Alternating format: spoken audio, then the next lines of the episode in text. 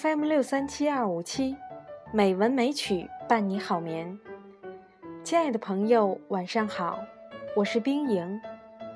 今天是二零一六年四月三十日，欢迎您收听《美文美曲》第五百五十八期节目。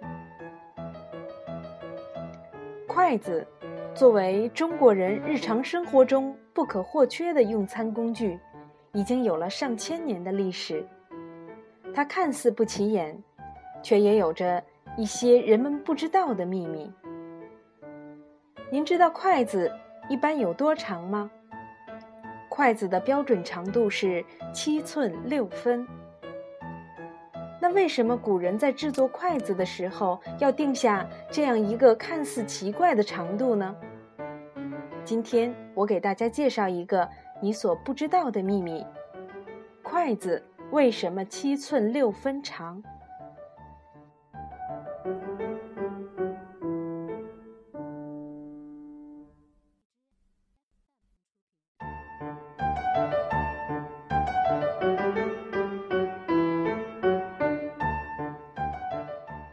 筷子的标准长度是七寸六分，代表人有七情六欲，以示与动物有本质的不同。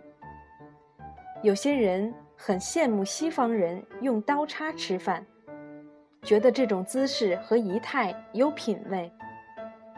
但学了之后，也只是偶尔用用。在日常生活中，餐餐都用刀叉的中国人，想必都是奇葩。刀叉是冶金术成熟以后才有的用具。而冶金术是十五世纪才发明的，在广泛应用于日常生活之前，西方人其实是用手吃饭。相比之下，筷子的文明史显得长得多。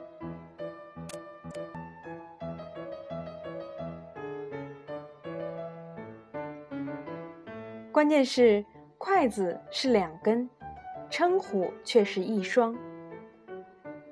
在餐厅里呼唤服务生，拿一双筷子吧，那肯定是中国人。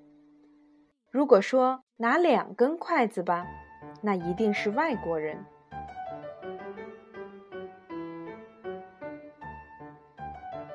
为什么明明是两根筷子，却叫一双筷子呢？这里面有太极和阴阳的理念。太极是一。阴阳是二，一就是二，二就是一，一中含二，合二为一，这是中国人的哲学，西方人不懂。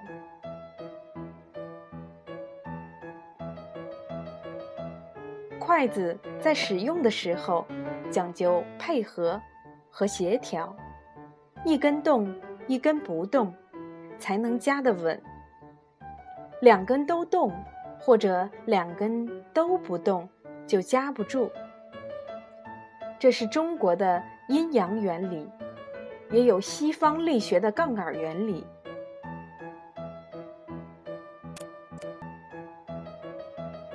筷子还有点穴、按摩和刮痧的作用。旧时人们走江湖，身上只要有一双筷子，有什么毛病？都能自己搞定，即便忘了带，随手掰根树枝或芦苇，折断了，在石头上磨一磨，在水里洗一洗，也能用。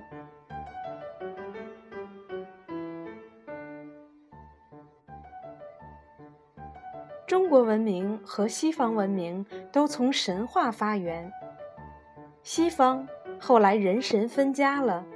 做事靠科学，做人靠宗教。中国没有，中国什么都合在一起。何仙姑、铁拐李、吕洞宾、孙悟空、猪八戒，这些神仙也是人，他们就在茫茫人海中。中国人的理想和现实，灵魂与肉体，也是合二为一的。每天用的筷子里面，就有信仰，举手投足都是理念。这是一种通达和智慧。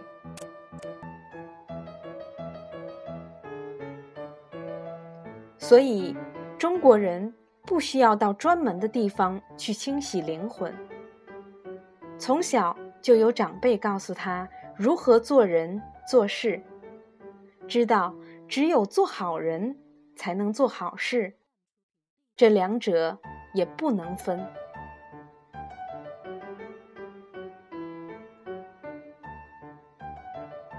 我们现在很多人。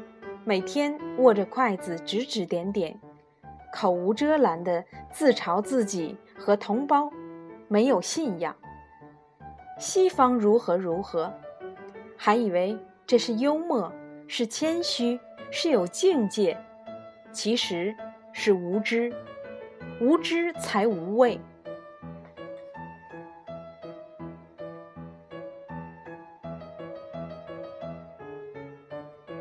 尼克松八十年代出了一本书，叫《一九九九不战而胜》，很出名。原因是前苏联不到一九九九年就自动解体了，既印证了他的预言，也兑现了美国对前苏联的战略。这是美国人用中国智慧击败对方的经典案例。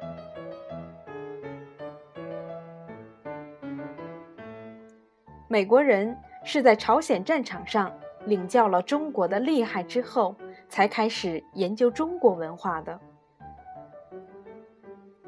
不战而屈人之兵，只是《孙子兵法》三十六计中的一计。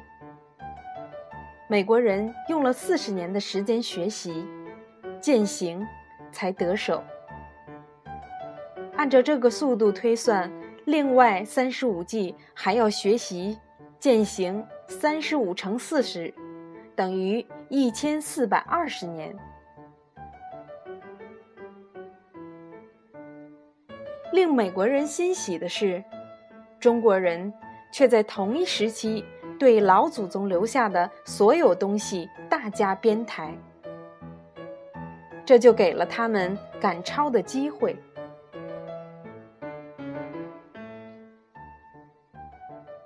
今天，中国社会乱象丛生的症结，不是中国人没有信仰，而是丢掉了老祖宗留下的智慧。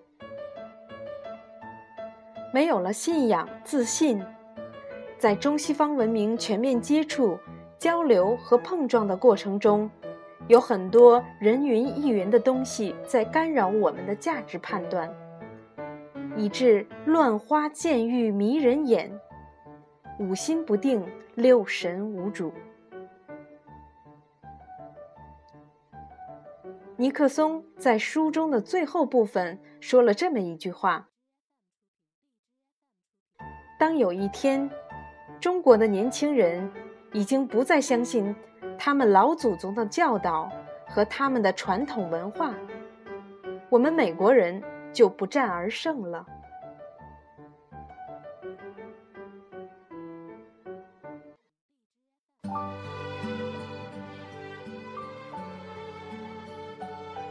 青松有挺拔美，鲜花有娇艳美。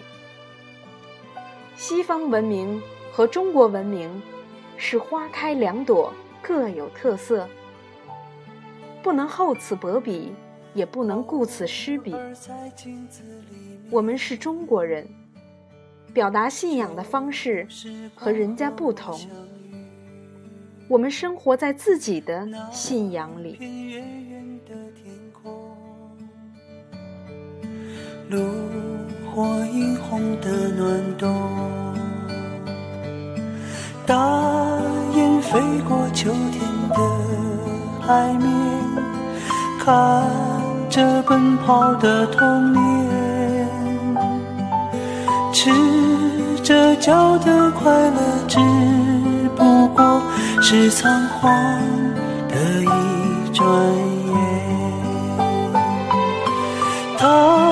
手中的口琴唱的。亲爱的朋友。今天就到这里，晚安。爱是手中捧的红苹果。